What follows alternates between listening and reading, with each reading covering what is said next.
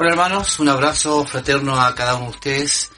Eh, bienvenidos nuevamente a este día domingo, Día del Señor, donde nos reunimos para juntos escuchar su palabra, buscar sabiduría, eh, saber lo que Él quiere decirnos el día de hoy y eh, también ponerlo en práctica en nuestras vidas. Que el Señor nos ayude, que ministre nuestras vidas, que el Espíritu Santo nos haga entender las verdades que están en su palabra y que ciertamente será de bendición para nuestras vidas. Vamos a orar para empezar eh, este mensaje del día de hoy. Pido que inclinen sus rostros para que oremos. Señor, gracias por tu amor, gracias por tu bondad.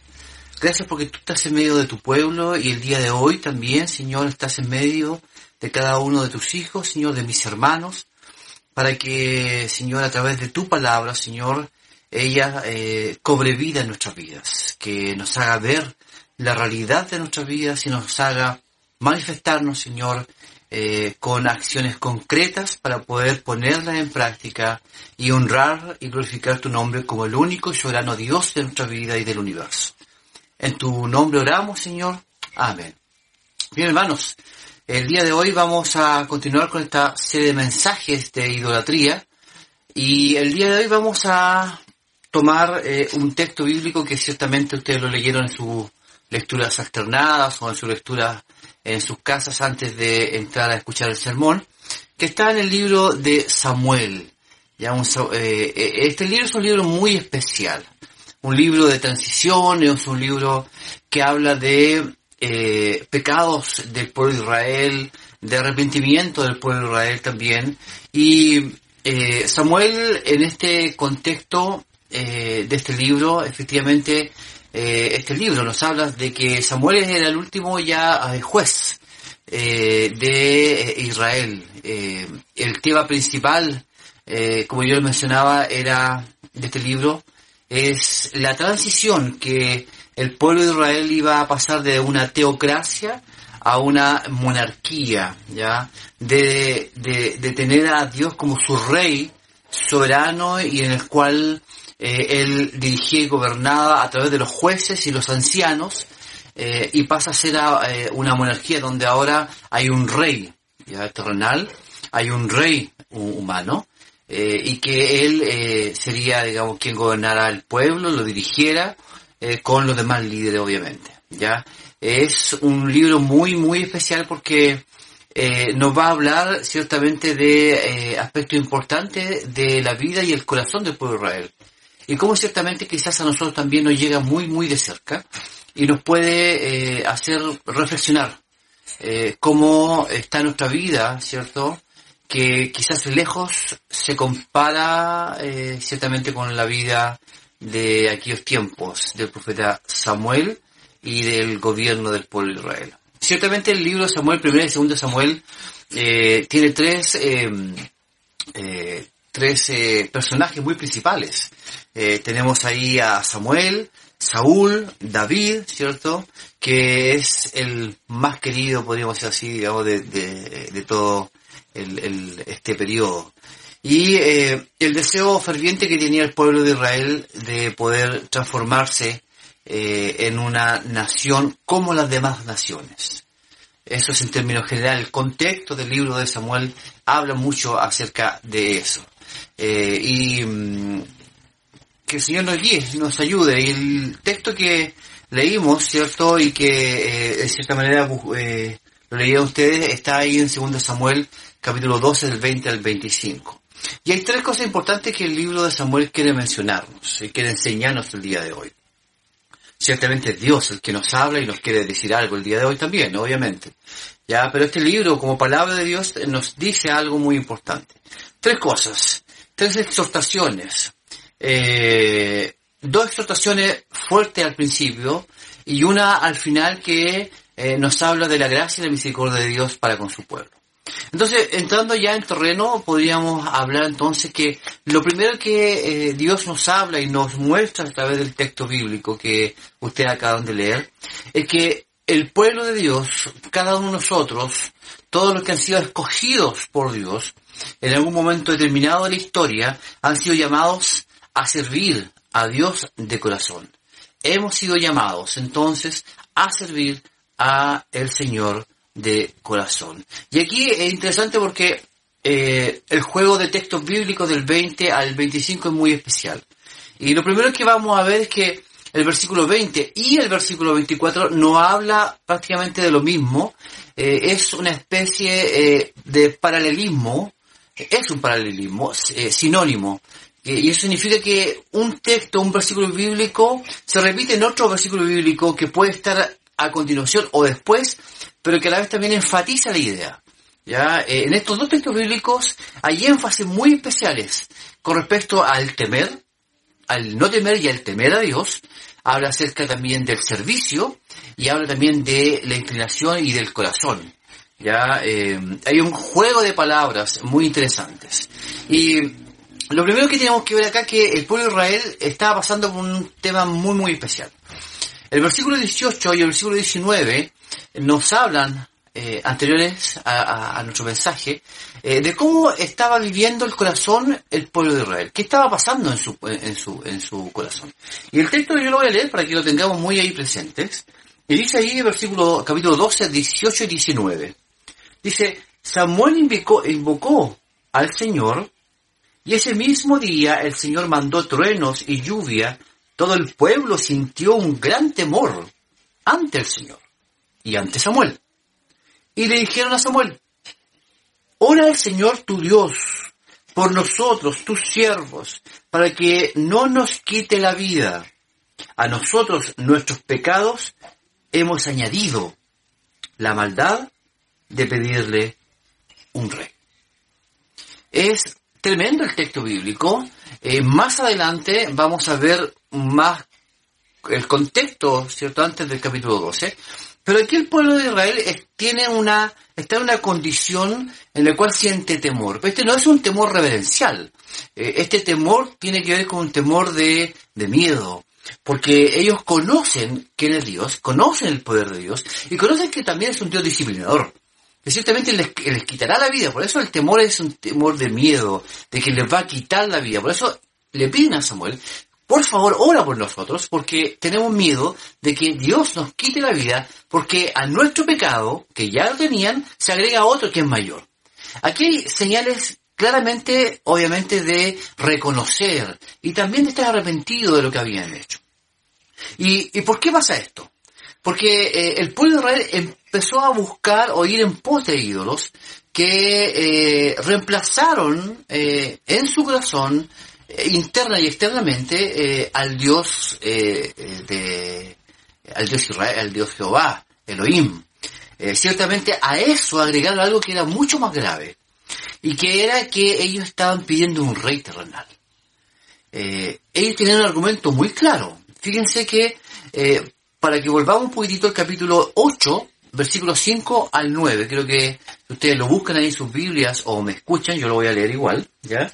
El versículo 8, 5 eh, al 9, eh, dice así. Le dijeron, tú has envejecido ya y tus hijos no siguen tu ejemplo. Mejor danos un rey que nos gobierne, como lo tienen todas las naciones. Cuando dijeron que querían tener un rey, Samuel se disgustó, entonces se puso a orar al Señor. Pero el Señor le dijo, considera seriamente todo lo que el pueblo te diga, en realidad no te han rechazado a ti, sino a mí. Pues no quieren que yo reine sobre ellos. Te están tratando del mismo modo que me han tratado a mí, desde el día en que los saqué de Egipto hasta hoy. Me han abandonado para servir a otros dioses. Así que hazles caso, dice eh, Jehová hazles caso, pero adviérteles claramente el poder que el rey va a ejercer sobre ellos. Es tremendo el texto bíblico, porque Jehová habla con Samuel, y Samuel enojado porque el pueblo quería un rey, un terrenal, eh, como las otras naciones, o sea, estaban mirando hacia el lado y veían cómo las otras naciones tenían un rey y ellos no lo tenían terrenalmente. Entonces empezó a haber un juego ahí de eh, caminar en pos de otras cosas, de otras personas, de otras naciones, y empezar a abandonar al rey que ciertamente les gobernaba, el rey que les liberó, que era Jehová. Em, Interesante porque el argumento que dan ellos puede ser un argumento muy válido, ¿ya? De pedir un rey, o pedir, o pedir un líder que le gobierne. ¿Por qué? Porque el capítulo 12 de, de Samuel, de 1 Samuel, efectivamente lo que pasaba era la despedida de Samuel. Samuel ya estaba eh, eh, en su vejez, eh, ya posiblemente en un tiempo más iba a fallecer, y van los jueces, es cierto, los ancianos a Samuel y le piden que, le dicen, mira tú, eh, estás a punto de fallecer, eh, falta un poco para que quizás nos abandones.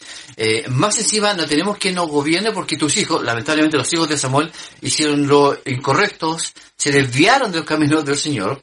Entonces, ese argumento podríamos decir que era muy válido para ellos. ¿Ya? y era válido pedirlo. ciertamente, lo que deberían efectivamente haber hecho ellos, en vez de imponer de una forma tan prepotente, queremos rey como las demás naciones, era que quizás ellos se acercaran a Samuel y que junto a Samuel oraran juntos y pidieran la dirección de Jehová para que le mostrara líderes idóneos con talentos, con la dirección del Santo para que gobernara como jueces, ¿cierto? Y también ancianos para que dirigieran el pueblo. Eh, y que juntos esperaran la voluntad de Dios. Pero no fue así.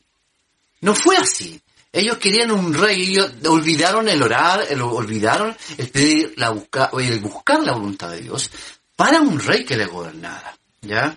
Eh, no invocaron, demandaron, argumentaron como las otras eh, naciones.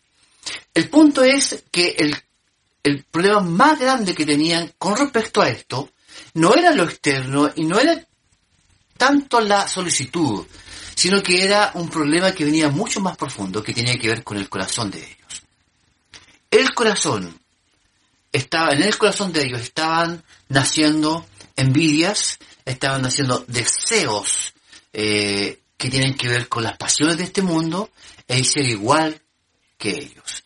Por lo tanto, ese es el gran problema que tenía en ese momento el pueblo Israel. Y por eso ellos dicen, hemos añadido ya, eh, como, dijimos en el versículo 18 y 19 del capítulo 12, hemos añadido nuestro pecado de idolatría, de otros dioses, ir para allá, buscarlo y, buscar eh, a, eh, otro dios que en el cual estábamos suplantando, suplantamos a, Jehová. A eso añadimos algo que es más grande todavía, que es buscar un rey, desechando la teocracia, un gobierno dirigido por Dios mismo, por un rey humano. Hermanos, eh, la soberbia, ¿cierto? Eh, la prepotencia eh, dominó los corazones del pueblo de Israel. Y empezaron a mirar lo que el mundo les ofrecía. Aunque muchas de ellas quizás son buenas. El desear no es malo, lo hablaba en, el, en la reunión de varones el día jueves. El desear no es malo. Eh, uno puede tener buenos deseos para su familia, deseo de tener una buena carrera, deseo de tener una familia, de tener hijos. Hay muy buenos deseos, pero cuando esos deseos, deseos se pasan, pasan la línea que significa que están por sobre Dios, por sobre el Señor de la salvación, por sobre la gracia de Dios, ciertamente ahí pasan a ser una idolatría y un pecado contra Dios. Cuando todos sus deseos están por debajo, por encima está Dios, ciertamente Dios va a bendecir. Ciertamente Dios va a encaminar tu vida. Ciertamente te va a guiar a hacer lo que sea eh, para su gloria y te va a dar grandes bendiciones. Pero cuando suplantamos y ponemos por encima los deseos personales y dejamos de lado a Dios, ciertamente no nos irá bien. La exhortación entonces que trae Samuel acá es maravillosa, porque le dice en el texto bíblico, no teman, dice el versículo 12, dice, lo voy a leer en la primera parte, dice, no teman, replicó Samuel, no teman, dice, sean, está hablando de un Dios paciente, no teman. Aquí, hermanos queridos, está la gracia de Dios. Está el amor y la misericordia de Dios para con el pueblo. Hey, ustedes pecaron, están arrepentidos, ya, y ellos, y el pueblo Israel suplicaba que no los quitara la vida, y Samuel viene con una palabra de paz, de tranquilidad, de aliento para el pueblo. No teman, no teman. Aunque ustedes hayan pecado contra Dios, Dios es rico en misericordia y les exhorta a que no se aparten de Él. Aunque hayan pecado, Dios les perdona, pero que no se aparten de Dios. Que enfatice claramente la frase con la que sirvan de corazón. No se aparten, no teman, no se aparten del Señor y sírvanle de corazón. Hermanos, el pacto es potente aquí. Está presente por parte de Dios Creador gracia manifestada en Cristo, las obras que Él ha hecho, su testimonio personal de su amor, de su compromiso, de su sacrificio por cada uno de nosotros, son claramente mostradas en cada una de las obras que Dios ha hecho en nuestra vida. Por eso el versículo 24 nos habla al respecto. Dice nuevamente el versículo 24, dice, pero los exhorto a temer al Señor. Ahora, este temer es un temor eh, reverencial. Este es un temor reverencial. Es un temor que tiene que ver con mirar quién es Él. El primer temor es de miedo, porque tiene un Dios poderoso y les puede quitar la vida. Pero el segundo temor, que está en el capítulo, el versículo 24, nos habla de una actitud con que una persona reconoce el poder y la condición de la otra persona por lo tanto, le reverencia y le rinde el debido respeto. Ese es el temor reverencial. El reconocer el poder y la condición de la otra persona. O, en este caso, de Dios mismo. Y por lo tanto, como yo reconozco quién es Él, su poder, su amor, todo lo demás, ciertamente le rindo el debido respeto, le adoro y le honro. Este temor, ciertamente, es el temor que aquí Samuel estaba diciendo nuevamente. Tema a Dios. Que el corazón sea un corazón que tema a Dios, dice, y sírvale fielmente de todo corazón, recordando los grandes beneficios que Él ha hecho en favor de ustedes. Recuerden lo que Él ha hecho por ustedes. Hermanos, Dios mira el corazón del hombre. Pueden pasar muchas cosas externas. Nosotros podemos hacer muchas cosas externas, podemos, inclinarnos a cosas eh, externas. Pero ciertamente lo que va a hacer Dios, no va, o nuestro Señor y nuestro Señor Jesucristo, no va a ser mirar lo externo, sino que va a ver nuestro corazón. ¿Cómo está nuestro corazón con respecto a Él? Es por eso que la exhortación de Samuel en esta primera, primera parte es que busquemos al Señor de todo corazón, que tengamos cuidado ya que no nos apartemos de Él y que reconozcamos que tenemos un Dios grande, grande en misericordia. Tardo para la ira y grande en misericordia. Esa exhortación de Samuel en estos dos versículos bíblicos, versículo 20 y versículo 24, eh, a servirle de corazón sincero. Después continúa entonces el texto y nos invita nuevamente, Samuel invita al pueblo, les exhortó ¿cierto? A que no se aparten, aunque hayan pecado, no se aparten y sirvan de corazón. Ahora hay otra exhortación. Y esta exhortación es que también se aparten de las cosas vanas. Es un llamado a apartarse de las cosas vanas, de los ídolos y los deseos que van en contra de lo que Dios quiere para tu vida. Versículo 22 y también el versículo 25 también se salta, ¿ya? Aquí entonces muestra Samuel y les llama a no alejarse en pos de dioses. Refuerza el versículo 20, ¿cierto? Dice, no se aparten, ¿cierto? De Dios. ¿Ya? No se aparten de Dios. Sigue el versículo, entonces el versículo eh, 21 dice, no se alejen de Él, no se aparten, no se aparten de eh, Dios, aunque hayan pecado, Dios les perdona, ahora no se alejen o también no se aparten, ¿ya? Por ir en pos o detrás o seguir a dioses falsos. Junto con la anterior, advierte entonces también qué pasará si siguen con esa actitud en el versículo 25. Serán castigados y disciplinados, y el rey que ellos tanto habían pedido será consumido junto con ellos no se alejen, no sigan, no caigan en postrarse ante ídolos falsos, que no sirven de nada. Es tremendo esto. Aquí hay una declaración directa de Jehová, de Dios, del Señor, a nuestras vidas también, que los dioses que nosotros nos fabricamos no sirven de nada, no valen nada, son vacíos. Eh, no tienen sentimiento, no hablan, no escuchan, como dice Jeremías. Son invenciones humanas No se aparten del Señor porque os si os apartáis en pos de dioses, eh, si os apartáis de Dios, irán en pos de dioses ajenos. Ustedes se aparten de Dios y ciertamente va a ir en pos de dioses ajenos. Isaías 44 del 9 al 10 dice de la siguiente forma. Isaías 44 dice, Isaías 44, eh, 9 y 10 dice, los, los que fabrican ídolos no valen nada, inútiles son sus obras más preciadas, para su propia vergüenza, sus propios testigos no ven ni conocen.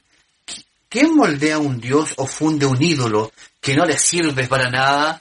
Claramente Isaías es muy directo. No sirve. ¿Quién hace un dios? ¿Quién piensa ser un Dios que no sirve de nada? ¿Quién se fabrica un Dios en el corazón que realmente no sirve de nada? Que eh, no tienen vida, que son inútiles, no sirven, no salvan ni rescatan, dice el texto del versículo 22. Eh, no salvan ni rescatan, ¿cierto? De la tristeza, del vacío o de una vida sin sentido que puede tener alguien. Es más, lo que hacen es hundirla más, es esclavizarla, es hacer dependencia es como una droga. Mientras usted más se acerca y ama un Dios de su vida, cualquiera que este sea, y que está por sobre Dios, ciertamente, cada vez más se va, a tener que depender de ese Dios. Y mientras más dependa de ese Dios, más se va a alejar del verdadero Dios. Cristo, hermanos queridos, es el único que rescata al hombre del hoyo que puede tener su vida o la vida Cristo, su gracia, la sangre preciosa derramada en la cruz, ciertamente te va a liberar y rescatar. Dice el texto, ellos no liberan. Cristo sí libera. Cristo te puede liberar a ti de cualquier idolatría, de cualquier inclinación que tú puedas tener y que está lejos del Dios verdadero. Tú conoces tu vida. Tú sabes cómo te desenvuelves en el día a día. Tú sabes cómo manejas tu vida, tú sabes dónde está tu corazón, tú sabes dónde está tu mente, tus ojos, tus oídos, cómo habla tu boca. Tú sabes, tú, tú sabes dónde vas y dónde vienes. Por lo tanto, nosotros, tú y yo, sabemos dónde realmente tenemos ídolos. Cristo te puede liberar de eso. Cristo puede sacarte de esa esclavitud. Por eso dice en, 1 Timoteo 2, del 5 al 6, y lo voy a leer también, 2 del 5 al 6.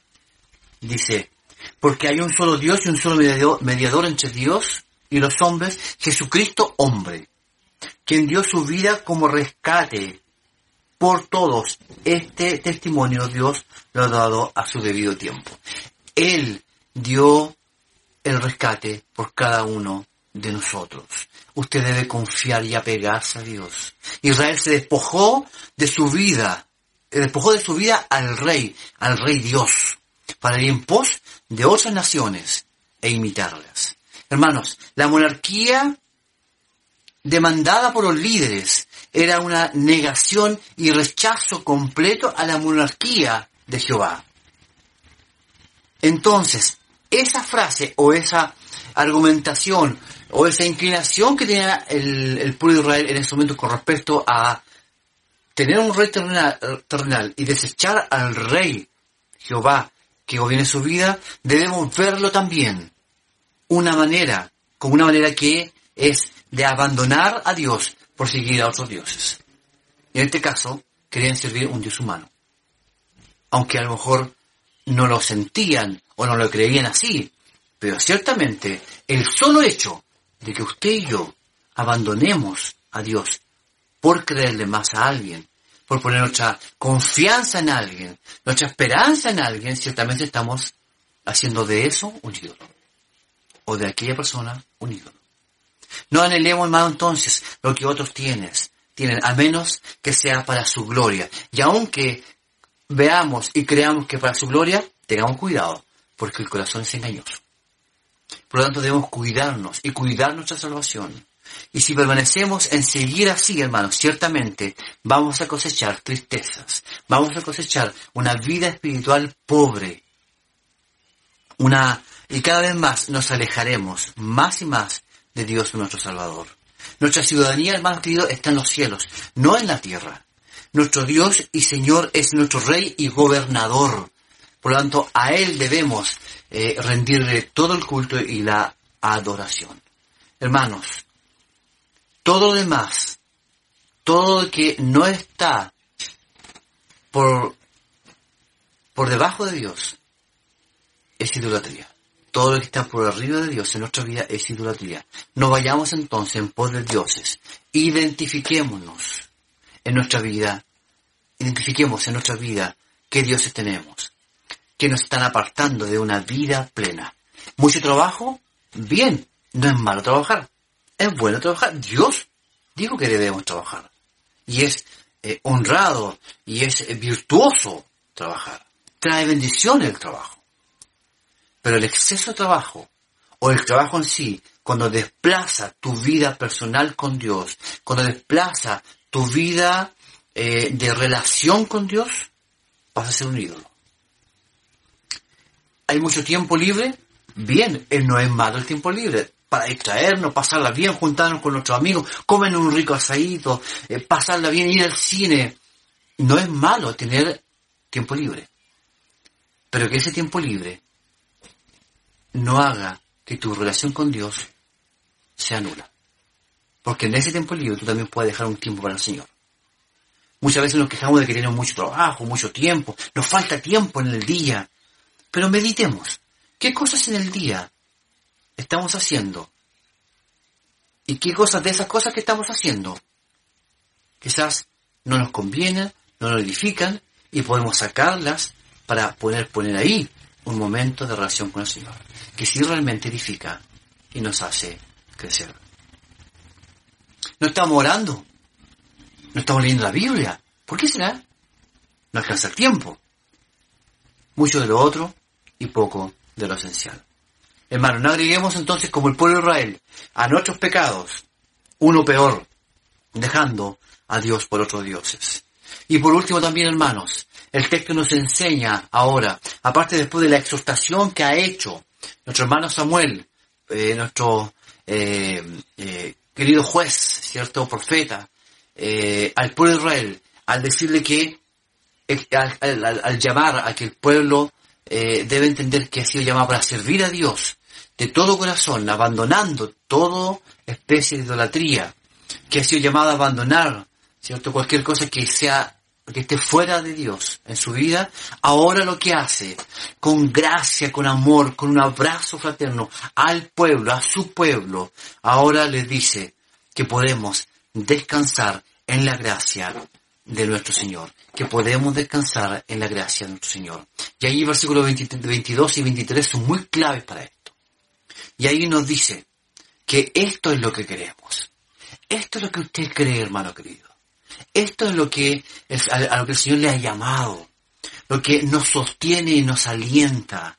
Un pueblo, hermano, solo para Él. Somos el pueblo de Dios, linaje escogido, real sacerdocio, nación santa, un pueblo adquirido por Dios. Eso somos, eso es usted. Qué maravilloso, la gracia se manifiesta en el pueblo de Israel aunque hayan pecado. Eso no significa que podemos pecar, total, la gracia está con nosotros, como dice Pablo. ¿Pecaremos para que la gracia sobreabunde? No, de ninguna manera dice Pablo. Entonces, usted y yo debemos apropiarnos de esa gracia, de ese amor, de ese, abrazo fraterno, amoroso que nuestro Padre Celestial nos da a través de Cristo el Señor para salvarnos, rescatarnos y decirnos, no se preocupen, yo soy su Dios, ustedes son mi pueblo. El hecho de mencionar por su gran nombre, como el versículo 22 dice ahí en, en el primera de Samuel 12, al versículo 22 dice, por amor a su gran nombre el Señor no rechazará a su pueblo, por amor a su gran nombre. El decir por su gran nombre, hermanos, es señal de confianza para usted. ¿De quién? Y señal de confianza porque ahí usted puede saber claramente de quién viene la promesa no es cualquier nombre, eh, es que significa que debemos recordar que los atributos de Dios, todos conocemos que los atributos de Dios reflejan la personalidad y el carácter de Dios y sus obras para con el pueblo, para con sus hijos. Los nombres de Dios son especiales para nosotros. Por lo tanto, el nombre de Dios tiene características especiales para nosotros y debemos apropiarnos de ellos. Debemos buscarle de corazón sincero. La promesa al pueblo, su nombre es sobre todo nombre. Es el nombre de Jehová, el nombre de Dios, el nombre de nuestro Señor Jesucristo y el Espíritu Santo habla de una reputación ante el pueblo de Dios. Y las naciones, que eran conocidos, la Trinidad, Dios, Padre, y Espíritu Santo, eran conocidos ya en aquel tiempo más Dios Padre, obviamente, pero eran conocidos por las proezas que Dios hacía para con su pueblo Israel. Las naciones conocidas veían al pueblo Israel cómo era su Dios. Muchos reyes tenían envidia del pueblo de Israel porque tenían a un Dios y creían un Dios que era verdadero y que les ayudaba, porque sus dioses no lo hacían, porque ciertamente no eran dioses. Refleja entonces el nombre, la personalidad de Dios. Y Él es un nombre por sobre todo nombre. Filipenses 2, del 9 al 11, nos habla y nos dice, para reforzar este tema, y dice así, por eso Dios le exaltó hasta lo sumo y le otorgó el nombre que está sobre todo nombre, para que ante el nombre de Jesús se doble toda rodilla, en el cielo y en la tierra y debajo de la tierra, y toda lengua confiese que Jesucristo es el Señor, para gloria de Dios Padre. Le dio el nombre por sobre todo nombre. Su nombre, Jesucristo, está por sobre todo hombre, nación, incluso por sobre todo ángel. Él es el verdadero Dios. Él es el merecedor de toda confianza.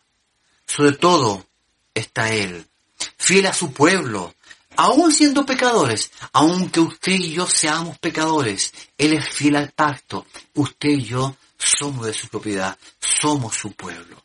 Nos ama, Él te ama y no lo rechaza y no nos va a rechazar. Es más, con su amor eterno nos va a disciplinar cuando vea que andamos en un mal camino. Pero ciertamente es porque nos ama. El Padre amoroso disciplina a su Hijo porque le ama. Él nos escogió. Él escogió a su pueblo. Él nos escogió antes de la fundación del mundo. Él perdona. Él tiene misericordia de sus hijos. Cuando el hijo se arrepiente y confiesa, actúa su gracia ciertamente en nuestras vidas. ¿Qué es lo que hizo el pueblo de Israel? ¿Cierto? En el, en el versículo 18 y 19 del capítulo 12 que leímos. Samuel ora por nosotros, estamos arrepentidos, hemos pecado y hemos añadido otro pecado, no sea que Dios eh, nos castigue, ora por nosotros para que Dios tenga misericordia por nosotros. Por eso arrepintió, Dios tuvo misericordia. No teman, aunque ustedes hayan pecado, dice, vuélvanse a Dios, no se alejen, sirvan de corazón. Eso es lo que el Señor dice el día de hoy para usted y para mí. El Señor tiene misericordia y perdona nuestros pecados confesemos nuestras faltas delante de Dios, con nombre y apellido. Confesemos que hemos sido idólatras. Confesemos que cada día tenemos ahí un ídolo que está suplantando el lugar que le pertenece a Dios. Un ídolo que todos los días estamos haciendo. Un ídolo que estamos reiterativamente dándole alimento. Y nos estamos alimentando nuestro espíritu, nuestro corazón, con la palabra de Dios, con la oración, con la lectura, con el estudio. Hermanos queridos, seamos consecuentes entonces. Israel era el pueblo de Dios, nosotros somos su pueblo santo. Sirvámosle con pasión, con alegría. Dejemos que Dios haga su labor y su obra en nosotros. El compromiso también del profeta Samuel es tremendo, porque el profeta Samuel se compromete con quién? Con su pueblo, con sus hermanos, a orar, dice, yo voy a orar por ustedes, no voy a pecar, pecaría si dejo de orar por ustedes, dice el, versículo, el versículo 23. Eh, ¿Ya? Eh, y él, el compromiso es de orar y seguir instruyéndole en la palabra del Señor para que ellos sigan por un camino bueno y recto. O sea, le estaba diciendo que seguirá instruyéndoles para que conozcan el camino de salvación. El, el ejemplo de Samuel es tremendo. Él ora por el pueblo. Hoy no hay profetas como en el Antiguo Testamento. Hoy día Dios nos habla a través de la palabra de Dios escrita. Y los, y los profetas de hoy, según eh, la teología bíblica, ¿cierto? Y lo que hemos aprendido, que los profetas de hoy son aquellos que predican la palabra de Dios, ya que les enseñan, que nos aconsejan, que les instruyen y que están basados en la palabra de Dios escrita y por la obra también del Espíritu Santo. El liderazgo tiene una gran responsabilidad, pero ¿sabe qué? Usted también tiene una gran responsabilidad. No depender solamente de los pastores, de los líderes, de los presbíteros o de aquellos que enseñan sino que también usted tiene una responsabilidad como sacerdote del Señor, que es instruirse, instruirse y orar, de escudriñar la palabra, de buscarle, y junto con eso orar por sus hermanos. Como Samuel oró y se comprometió a orar por sus hermanos, usted también comprométase a orar por sus hermanos. Por usted mismo primero, pero también por sus hermanos. Ore para que también Dios le aleje y le haga mostrar en qué está mal para seguir y volverse a Dios y servirle de todo corazón. Que sean nuestras palabras las de Gálatas 2.20, que lo voy a leer, Gálatas 2.20, que dice así. He sido crucificado con Cristo y ya no vivo yo, sino que Cristo vive en mí. Lo que ahora vivo en el cuerpo lo vivo por la fe en el Hijo de Dios, quien me amó y dio su vida por mí. Ya no vivo yo, sino Cristo vive en mí.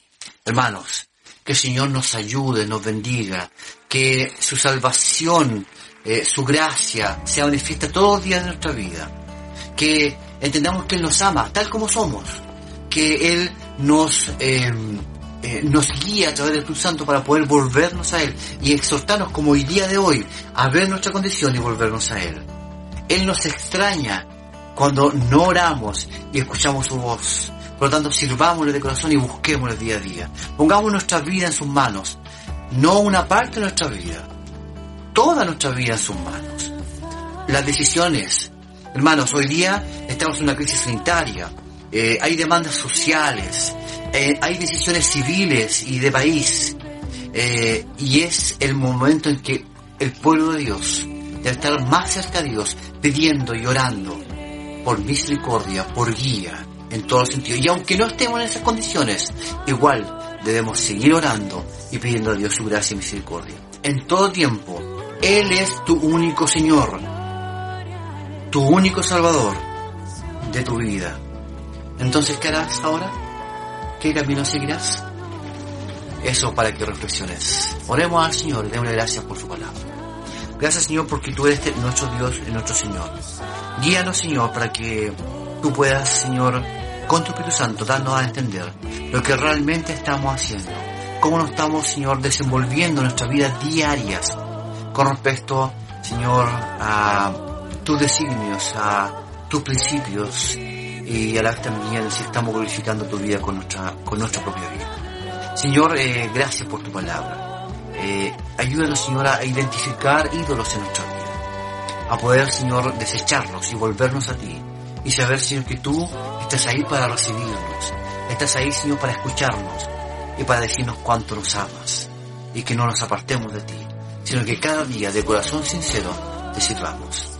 En tu nombre oramos, Señor. Amén. Hermanos, Señor les bendiga, un abrazo fraterno a ustedes, buen día domingo, buena semana y que la gloria sea para el Señor. Nos vemos.